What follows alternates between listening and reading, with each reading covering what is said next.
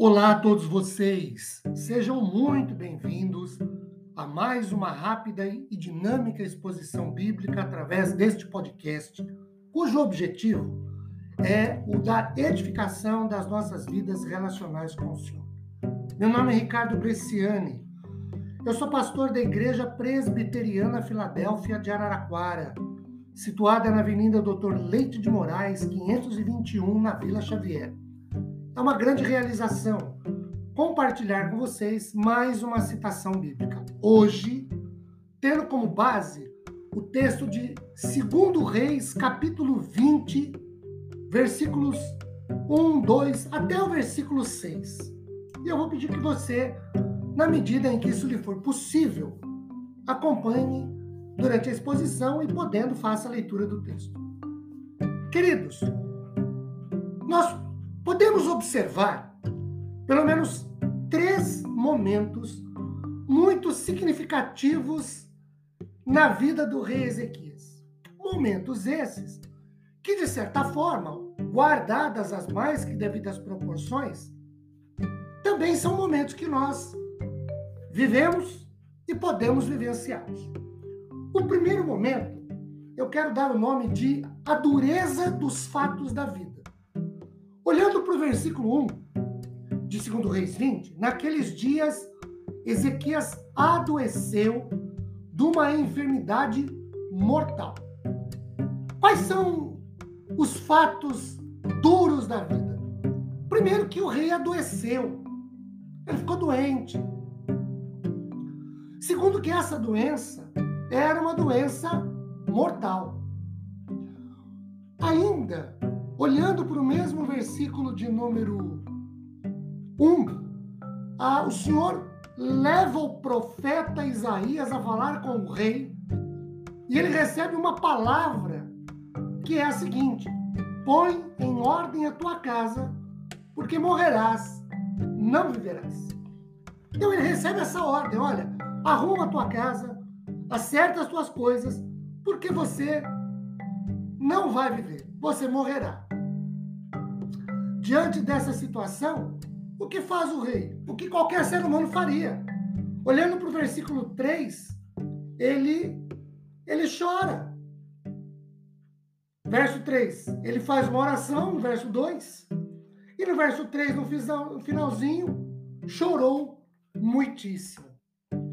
Fica doente, é uma doença mortal, recebe uma palavra de que precisa colocar a casa em ordem, porque vai morrer, ele chora como qualquer outro ser mortal. Esse é o primeiro momento, a dureza dos fatos da vida. Bom, o segundo momento é o que faz o rei diante dessa notícia, diante dessa situação. Ele ora. Então, diante dos fatos duros da vida, duros da vida, diante da adversidade da vida, o rei faz uma oração, versículo 2. Então, virou Ezequias o rosto para a parede e orou ao Senhor. No verso 2, ele ora ao Senhor. E nessa oração, ele menciona no verso 3, pelo menos três fatos de sua vida e os coloca diante do Senhor. Não para auto-justificar, não para mostrar, olha, pelas minhas obras eu mereço um destino melhor. Nada disso. Mas como testemunho pessoal. Primeiro, ele coloca assim: andei diante de ti. Outros reis não andaram, mas eu andei. Tinha um compromisso de vida com o Senhor. Depois ele coloca também no verso 3: andei diante de ti com fidelidade e com interesse de coração.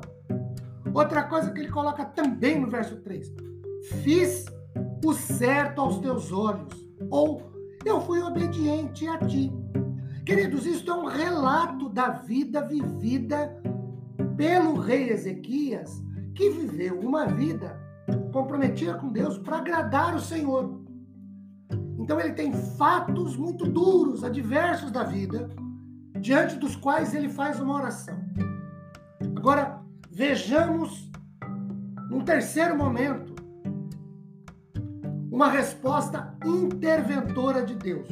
Olhando para o versículo 5, o rei, depois de orar, o Senhor fala com o profeta Isaías e diz para ele: Isaías, volta lá e fala para o rei Ezequias.